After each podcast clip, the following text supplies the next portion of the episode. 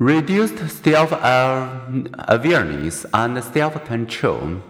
In one experiment, those who consumed alcohol were doubly likely to be caught mind wandering during a reading task, yet were less likely to notice that they zoned out.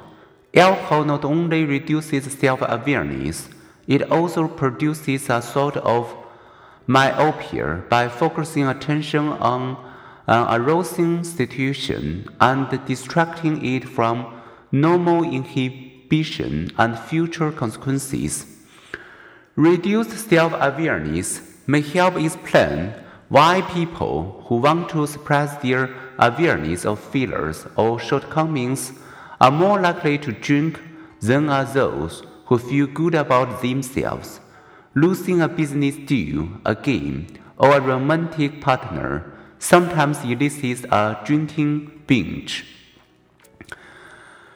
Expectancy effects. As with other psychoactive drugs, expectations influence behavior. When people believe that alcohol affects social behavior in certain ways and believe they have been drinking alcohol, they will behave accordingly. In a now classic experiment, researchers gave Rutgers University men either an alcoholic or a non alcoholic drink.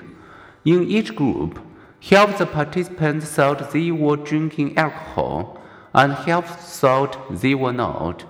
After watching an erotic movie clip, the men who thought they had consumed alcohol were more likely to report having strong sexual fantasies and feeling guilt free, being able to attribute their sexual response to alcohol released their inhibitions, whether or not they had actually consumed any alcohol.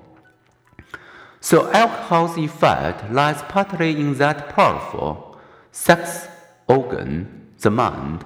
14 invention studies have educated college drinkers about that every point.